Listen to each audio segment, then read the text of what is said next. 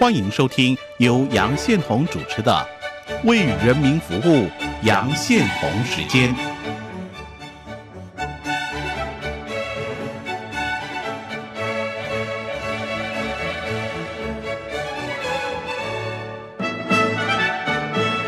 我是杨宪宏，大家好，这里是中央广播电台台湾之音，你现在收听节目《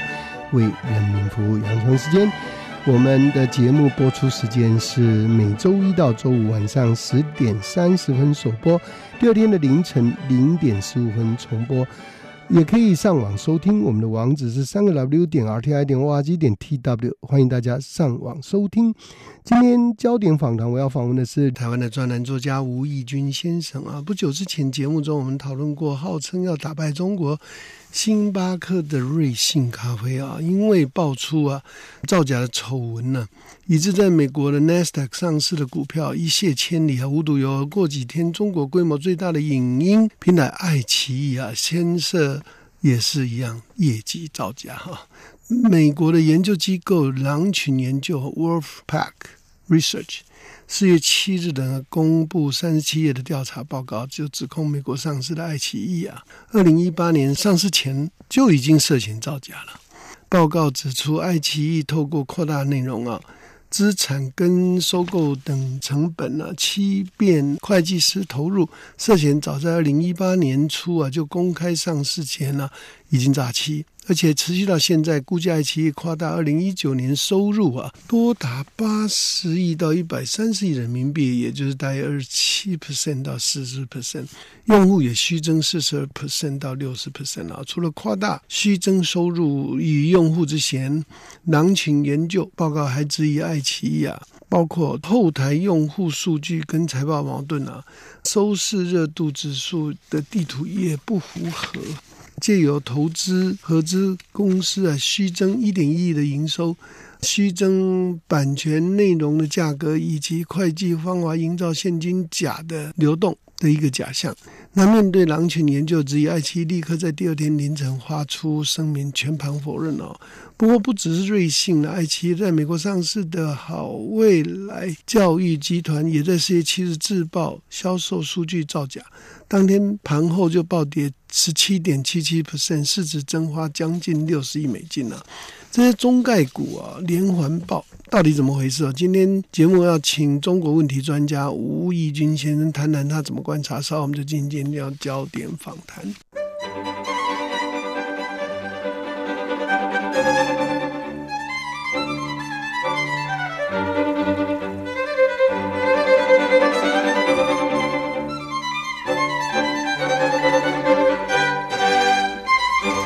这是中央广播电台台湾之音，你现在收听节目为人民服务，杨雄时间进行焦点访谈。我是杨雄龙。今天节目我们要访问的是台湾专栏作家吴义军先生啊，义军，请问你在电话线上了吗？还在，杨哥你好。啊，谢谢义军接受访谈哦。那个提到爱奇艺啊，这很有名哎。那经常上网的人，几乎没有人不知道这个中国最大的影音平台啊。可是最近美国研究机构狼群研究就 Wolfpack Research 就指控这个爱奇艺二零一八年上市之前就已经造假，具体状况如何呢？你的理解？狼群研究这个报告，它是蛮有震撼力的，因为它是跟着那个瑞幸咖啡的案子自曝以后，大概一个礼拜之后就发布这个报告。这个报告就是它其实不管后续发展怎么样哦，当然它是有凭有据的哦。然后他也把爱奇艺的一些问题昭告世人哦。那其实爱奇艺的问题在中国已经有很多的讨论。那不过它就是财大势大哦，所以也很难说在中国得到一个很客观的一个讨论。所以呢，我觉得狼群研究的这个报告，为什么我觉得这个值得要去关注它，或是来写这个文章，就是爱奇艺在台湾其实是有独特性，就是它在这一两年呢加入台湾市场以后呢，其实它也备受争议哦，因为它后面当然它最大股东百分之五十六的股权是来自百度集团嘛，李彦宏那个百度哦。那个百度呢？它事实上，它股权虽然是占百分之五十六，可是它它在那个股东会的影响力是高达百分之九十以上。好，那也不管百分之五十六或是百分之九十，毕竟它就是一个最大的影响力的来源。那再加上呢，其他的股东比较大的股东，第二大是小米。所以呢，我们先把这个股权结构了解以后，我们发现说这个事情一爆开之后呢，会有一些很微妙的反应。那也看到那个报告里面的一些脉络是蛮有意思的哦。比方说，狼群研究这个机构呢，他在这个报告里面有提到，他经过调查以后，刚刚杨哥在引言的时候有提到哦，他的一些状况，比方说夸大这个收入，还有夸大这个用户数等等。那另外一点就是说，它有一些做法哦，比方说它的那个市场里面的游戏规则有一些虚报，它有一些举一个例子，就是说重复核算双重会员这样的概念哦，就是用这样来虚报他的财务。所以呢，他发现接近百分之三十二的爱奇艺的用户，他透过京东跟小米跟西城的合作来享用策略联盟的 VIP 服务。所以呢，这些人他用这个小米的账号去看那个 VIP 的影片内容的时候呢，他其实就直接从小米进来，可是他算小米那边的策略联盟伙伴的收入，又算爱奇艺这边的收入，所以呢，变成是重复计算。那这里面也很有趣的，就是说，小米跟京东为什么要让他来做这样的事情？就是小米它其实是爱奇艺的第二大股东，所以呢，他等于是自己的股东的策略合作呢的。这种复杂的关系，再加上呃，他等于重复用自己股东的不同的界面来进入他们的服务里面啊，所以这里面有一些比较微妙的地方。那另外一点就是说，他报告里面有提到一点，是连帮他辩解的一些媒体也都很难自圆其说的，就是他在他的那个呃，我们说热搜式的地图啊里面呢，看得出来就是说。新疆啦、西藏啦、内蒙古啦这些很特殊的地方哦，或是主要文字不是用汉文的地方呢，它的收视率呢变成排在全中国的收视区的前几名。那这个会造成，就是说大家觉得它很不合理。就是说，今天如果把中国的地图摊开来的话，再怎么排前十名的收视热点的地区呢，也排不上新疆、西藏或是内蒙这样的地方。所以呢，这个就是让这个报告里面觉得很质疑的地方，就是说他们连这个收视率比较热门的地方都有严重的造假，那这个造假几乎是荒谬的哦。所以他们说他的那个质疑的点哦，包括后台用户的数据、财报的矛盾，还有收视热度指数地图不实，还有经由投资合资公司虚增营收哦，那虚增这个版权内容的价格，还有会计方法营造现金流等等。这件事情一爆发之后呢，第一个就是说，他因为是在这个瑞幸咖啡的自爆事件之后没多久；第二个就是因为百度其实它影响力是很大，它有点像中国的 Google 这样。那其实它还有很多的投资是跟媒体有关的，所以我们在看资料的时候会发现说，当天晚上有很多的评论呢是在拥护他们的老板，就是在拥护这个爱奇艺，对。所以呢，他们就是用一个好像市场分析师或者说那个金融投资分析师的角度，或是那个挂这个名字来分析说，爱奇艺这件事情呢，呃，其实是跟瑞幸咖啡是不一样的。因为瑞幸咖啡那个案子，我们上次在节目有谈到，他们是做呃大量的这个上万个小时或是一两千人的这个正职跟兼职的员工去深入调查三年的一个八十九页的报告。那这个狼群研究这个报告是三十七页左右，而且呢，它规模当然是比较不如呃上次浑水研究的这个瑞幸咖啡的报告。可是呢，你在他的他们的这些分析里面呢，他们还会去揶揄狼群研究说这个是一个小公司，然后这些是小狼群啊，然后不知不懂得中国的实际的影音市场啊，那连中国的直辖市的名字都写错，他们就是会把那个焦点转移到说。呃，这个狼群研究才开一年而已，然后是一群年轻的狼，然后不知道这个中国的实情。可是问题是，这个逻辑是说不通的，因为你今天如果说爱奇艺想去 Nasdaq 上市的话，就跟瑞幸咖啡一样，它在 Nasdaq 上市，你就要遵从美国 Nasdaq 的游戏规则。然后这些做空研究机构呢，它本来就是一个普世的，或是在这个自由经济市场里面。存在的一个研究机构哦，像美国他们会可以做空嘛，所以他们这个研究机构是名正言顺，他们也是接受公平的。所以呢，其实美国的这种做空研究机构是不少的，而且呢，他们做这样的事情，他们也要接受公平。所以呢，他们在这个资本市场里面做这样的事情，是谨守他们的责任跟义务，来提醒美国的投资人，中概股呢哪些公司是值得去质疑的。所以我不觉得说狼群研究做这样的 report，它有任何的，你要说它是那个呃目的论也好，阴谋论也好，那个都说不过去，因为它本来就是一个针对中国市场的做空的研究机构，他做这样的报告，本来就是他权利义务可以做的事情。而且呢，他们在辩解的时候提到说，中国的市场呢跟美国市场不一样啊。比方说，他们在讲呢，呃，递延交易啊，或是财务虚增的部分呢，他们认为说，这个 VIP 呢，跨平台呢，收视呢被算两次，或是说什么递延交易这个部分，其实在中国是存在的一个灰色地带的游戏规则。那这就好笑了，就是你不能说你今天说这个中国市场是这样子游戏规则，那你来美美国 Netflix 上市干嘛？你就在中国继续混日子就好了嘛。对啊，你你到了美国 n a s d a q 你就要遵从美国，你就必须脱光光让人家检查了。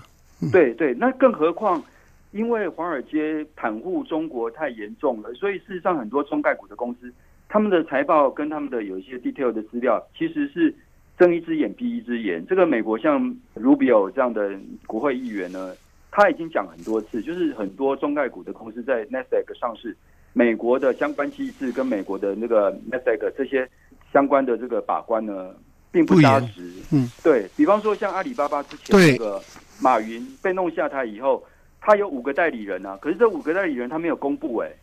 所以根本不知道是哪个共产党的高干在里面变成取代马云的这个代表人，这个完全是没有公布的。所以呢，这个中概股里面的财务问题呢？平良心讲是蛮值得这些研究机构去深入的研究，更何况他们是很扎实的跳。美国是非常重视内线交易的啊，对，这个都是重罪，这都是重罪。重罪。那所有市场怎么反应啊？呃，它其实它呃当天是有下跌，可是稍后它有回弹，大概三趴。它本来下跌十几趴，后来有回弹三趴。所以呢，这个也是一个有趣的地方，就是说有些台湾的亲中媒体或者说。呃，有些中国的媒体他就在取笑说啊，这个狼群研究呢，这个没有用啊。你看我们当天就是回弹三趴了，那事实上第二天又开始跌，所以市场的反应还是有的。而且呢，他把一个重要的点讲出来，这个点呢其实是可以串联出一些问题哦，就是他提到他强调说，爱奇艺严重亏损十年。哦，爱奇艺的前身，它其实是新联信德传播公司哦，就北京的一家公司。然后它的那个本来的基础技术是这家公司在二零零七年十三年前创办的。然后二零一零年的时候，它其实就是先被新浪网并购，那后来又被百度并购，又卖给百度。哦，就是本来就是它这家公司，北京这家公司，它本来被新浪网并购了，卖给新浪网了。然后百度呢？他在二零一零年呢，他又买过来，那改个名字叫爱奇艺，然后在现任的 CEO 来负责这个爱奇艺的业务。所以呢，他从二零一零年开始，前三年不算的话，他到二零二零年十年来都是严重亏损，而且黑洞越来越大，然后他的业务的增速都是补不上的。所以呢，他提到这一点就是很重要，就是说，尤其在这一两年，比方说他去年的亏损是一百零三亿人民币，他跟二零一八年的。同年的相比，同比多亏了百分之十三点五，所以它二零一九比二零一八年多亏十几趴。可是呢，它去年二零一九年的第四季，它的订户才成长百分之零点七，连百分之一都不到。然后广告收入呢，惨跌百分之十五。也就是说，这个它的财务趋势来看的话，不但是连年亏损，而且在二零一九年是更严重。那这个情况我们可以看到，哦，百度跟爱奇艺在玩什么把戏哦？就是爱奇艺他重新出发以后，龚宇担任这个 CEO 以后呢，他开始就要玩并购的游戏，就是说百度口袋有钱，这是很多中国公司都是这样玩的哦。那背后有没有中共的国企的这个国家之间的益处哦？这个也是存疑的哦。就是你今天看那个，他二零零三年他就开始并购他们国内的一家很有名的 PPS 影音的这个。视讯网站，那接着呢，他又在二零一四年宣布购买一千部的好莱坞电影的中国发行权。另外呢，当年呢，小米就加入宣布投资爱奇艺，然后接着呢，他在二零一五年、二零一六年、一二零一七年，其实他就是一直在做并购就对了。也就是说，这个公司他开了十年以来呢，他表面上是很光鲜亮丽的，他表面上是很有钱的，事实上他都一直在撒钱，一直在买骗子啦。比方说，喜欢看动画的，像日本东映动画，他在二零一五年的时候，他把东映动画的很多动画的剧场版一百部呢，全部都买下来，所以呢，他等于是用这个并购的方式去买很多国际的，呃好莱坞也有啦，日本东映动画也有啊，这样的一个方式去买这些片子。接着呢，我们才发现说，原来这这个公司是十年来每年巨亏啊，大量亏损啊。那我们现在比较不会去讲到说他在台湾这两年的争议哦，其实这里面有包括很多红色渗透的问题了，跟大外宣的问题了。那他光这一点那个财务的问题抖出来以后呢，我们就发现说，其实这个公司它其实根本不 care 有没有赚钱啊，它其实是有一个，我是觉得说有一个软实力的统战目的在里面啊。如果说我们直接这样讲的话，所以狼群研究这个研究呢，其实它是很有意义的，而且这个一定是这个台湾不是通过反渗透法吗？哦，嘿，其实应该要开始调查。啊，对渗透不一定是用国防军事了，有时候像这种文化渗透，其实应该列入调查。对，最近不是又在讲那个广电三法那个邱显志啊，那个新新的时代力量，我觉得现在时代力量可能跟之前不大一样啊，他们可能着力的重点不一样了。那另外一点就是说，我们要看一下这个狼群研究这家公司哦，它为什么值得去注意？就是我不知道杨大哥有没有印象，就是有一部很有名的纪录片叫《The China Hustle》。哦，中国大骗局，嗯中国大骗局这个旁白呢，跟参与制作的人、跟里面的吹哨人、跟中国问题专家，就是这个狼群研究哦是吗？哦就，OK，同一个人这个纪录片嘛，同一个人哦对，你看那个纪录片里面有个胖胖的、带留着胡子的，从头到尾在讲的嗯旁白那个人，那个就是 Dan David。哦这个 Dan David 就是狼群研究的创办人嗯的灵魂人物。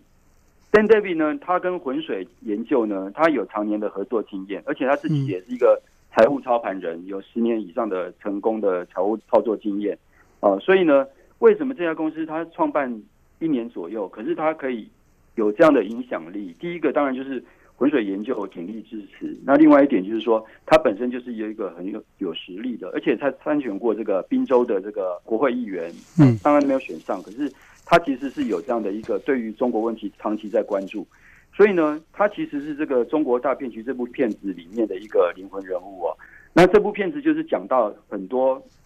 我们不要说很多了啊，部分遏制的中国的大型公司如何从美国投资人、华尔街跟退休基金榨取数十亿美元资产啊的这个议题。所以呢，为什么呃狼群研究呢？它绝对不是中国这些百度旗下的写手哦，或是这些中国的这些粉红写手哦，他们嘲讽的这个小狼群，因为他们不够用功，他不知道这个 Dan David 的来头，所以他只能用这种嘲讽的方式。你只要有做一点研究的话，你就知道说这个是有来头的人物哦。所以呢，我说这个爱奇艺这个他被他这样抖出来以后呢，这个绝对只是刚刚开始而已，这不是不是说他们当天晚上否认就可以了。更何况说他当天晚上这样子否认，全盘否认，其实连中国媒体都看不下去。他们说他们有点像说是那个欲盖弥彰。所以因为爱奇艺的这个事情被揭发，哈、跟中国内部是不是有人提供资料给狼群研究啊？因为中国内部的您就不容易执行，不是吗？对，可是他其实有点像瑞幸咖啡那个案子哦，就是说他们其实还是有办法去找到呃，比方说他们也是那个实地调查一千五百多个人以上的人去问很多 detail。当然，它不像那个滚水研究，那个是花了三年。那这家公司它它现在成立一年嘛，所以它当然没有那么 detail 的研究，可是他们他们也有报告说他们的研究方法是什么，然后呃找了什么样，他们比方说他们的财报呢，他们也教他们的广告公司的一些提供的资讯等等。那当然，这个也是被那个中国的一些粉红作家他们嘲讽说，大家都知道啊，这些影音公司的那个统计数字呢，即使是他们都很难拿拿到了，更何况是他们的这些行销公司的市场。那你这样讲，其实也是在开玩笑啊，因为那你是美国上市公司哎、那你这样讲不是在打自己的脸吗？因为你完全没有符合美国上市公司的一个标准啊。照理说，像我自己以前的经验，就是我们有经过这个 Nasdaq 的过程，那个你要上市前跟上市后，那个每个礼拜的那个 meeting，跨国的 meeting，那个是要数字，他是会问的很清楚的，因为你在美国的这个 base 在美国的财务长，他要去跟华尔街报告的，那怎么爱奇艺就不必？所以这个就是一个他们本身就是说不过去的地方。所以中国的媒体就说，你当天晚上凌晨，当天凌晨你就公告哦，说什么呃与实际状况不符，然后他是那个负责任的上市公司，他们的财报跟营运数字均均是符合美国 SEC 的啊真实数据，然后对于不实指控哦保留法律追诉权。他讲这些都是表面文章啊，因为。其实人家狼群研究，他把 A、B、C，他质疑点大概有七八点，他一个一个列出来。那你今天如果是爱奇艺的话的公关的话，你是不是应该把一二三四五六七八每一点尽可能的讲清楚？你讲清楚就没事啦。可是他还是用这种好像中国外交部的这种说法，就是 说什么坚决否认。那爱奇艺提告了吗？没有，他没有提告啊，没有提告。那这个就说不过去了。对，他也没有这么严重的事情。那那他现在怎么走？这个混不过去的。这个礼拜我是没有 follow up，可是这个事情呢，我觉得他们也是在让他低档一阵子。因为现在其实不是只有爱奇艺哦，现在我说为什么叫火烧连环船哦？因为瑞幸咖啡一发生事情以后呢，其实很多公司都跳起来了，自己都摆不平了。比方说，还有一家可能不会更不会比较小的公司，就是我们刚刚有提到那个好未来教育集团。好未来。嗯，好未来教育集团，它是当天市值蒸发六十亿美元呢，它蒸发的也是自己报最近咖啡还多，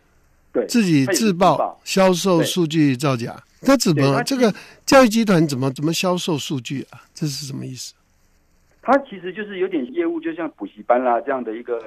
的教育机构了啊，嗯，然后他们自报就是说他们的那个内部的不孝员工跟外面的合作单位。呃，一起串联有做怎么样的一个合作等等的。那当然，好未来这个我们如果说当做一个主题的话，还要再深入的去研究它。可是呢，我们提出来就是说，四月七号呢，跟爱奇艺受到严重质疑的当天，同一天呢，那个好未来教育机构他就自曝哦，自曝他自己造假，然后盘后就暴跌百分之十七点七七。所以呢，这个其实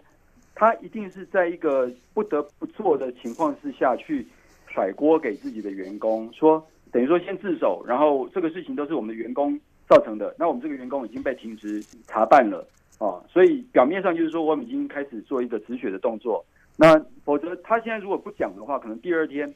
浑水研究或是哪家机构又跑出来说，还有一家叫做好未来教育集团，哦，所以这不是开玩笑的，因为它里面呢牵涉到什么都是大咖的，比方说嘉实啊，比方说交银啊，比方说。地方大亚洲、中瑞银、Morgan Stanley，嗯啊，还有那个高盛、贝莱德这些投资银行跟私募的巨头，哦，所以呢，这个已经不是说，所以华尔街已已经也是在自己尝这个苦果，因为这里面有很多松散的地方，然后也很多这个钻漏洞的地方，啊，所以呢，爱奇艺这个事情呢，其实他们自己也知道说，呃，中概股，当然从瑞幸咖啡开始呢，已经。大家晓得说，中概股其实几乎是要在美国、要在国外上市的希望就比较渺茫了。然后接着呢，又一连串公司跑出来，这个肯定在未来的几周还会有新的公司会有会有被标康的这个事情会跑出来。嗯，那这里中国官方有没有什么角色？中国官方也是比较跟瑞幸这次不一样，瑞因为瑞幸毕竟是自爆，所以。所以那个连人民日报都都就是这些官媒就开始在讲这个，就是等于在批评他们。可是爱奇艺这件事情呢，其实在官方反而是一个有点呃没有那么高调，就是有点有点在袒护，可是呢呃也没有讲得很清楚的一个状况。所以爱奇艺这件事情呢，其实它从人从被揭露以后呢，然后到现在呢，其实有点在，我就说在躺枪啊，就是我本来稿子是。标题是躺枪，就是感觉上是他是被瑞幸射到的一个案例。可是事实上仔细看的话呢，其实他也没有，他也不是没有道理哦。他们也把呃对他的旨意是写的很清楚的。是，所以这个我最近写一篇文章谈到 globalization without China，看样子是的啊，因为它这一类的这个上光跑到美国去上市，都是一种 globalization 的一个问题。那只要是中国成分的 globalization，就是有问题啊。这这个瑞幸也好，爱奇艺也好，或是好未来教育集团也好，这一个一个报，连环报，可能呃不会这只有这几个吧？对，而且而且最主要是要看它的背后的投资人，就是说，嗯他们的这些股东呢，其实都是很伤的、哦。比方说，当然爱奇艺主要是百度，然后嗯小米呢，他们小米也是一定会伤到的。然后像、像那个呃里面的一些主要的一些合作对象，京东啦这些，哦，我们讲到京东，又讲到这个刘强东，他也被 fire 掉一个职务，重要职务了。所以这个国进民退，我们之前有提过的，这个都是一步一步在在演变中。所以它其实表面上是爱奇艺，可是事实上呢，它里面的这些公司呢，其实都是会有很大的，我觉得接着就是会有一些骨牌效应或是连锁反应跑出来。那更何况我们现在看到，就是说，比方说今天我们看到川普对于这个 WHO 跟中国的这个关系，然后甚至于像联合国这样的这个被渗透的情况，哦等等的，那当然就是这个对应中国概念的这个态势呢，当然就是又升温了嘛，哦，所以我想这个所谓用国家资本主义去渗透到这些那个自由经济市场的这个做法呢，其实是这个质疑是越来越清楚的，而且通常他们在玩这个游戏的时候，他们也许我们不知道他是不是买通了关键人物，只是说。呃，什么该有的游戏规则也都没有在 follow，然后你你自己在美国上市，你也没有遵遵从美国的游戏规则，甚至于中国还有一群打手在帮你打哦，嗯一群那个里面你们自己把自己的一把美国市场中国化 对，现在这个就是一个缩影，对，就是说，呃，今天 很好笑今。天我们对今天他等于是把全世界在中国化，比方说嗯，WHO 就被中国化了，对哦对，然后联合国哦，然后可能不知道知不知道，就是联合国的维和部队，现在百分比最高的是人民解放军，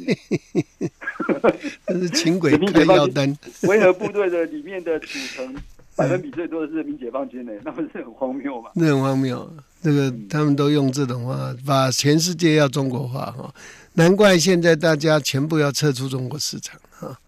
这个新的一个，那这个新冠病毒这一次的这个议题，的确使得中国全部哈，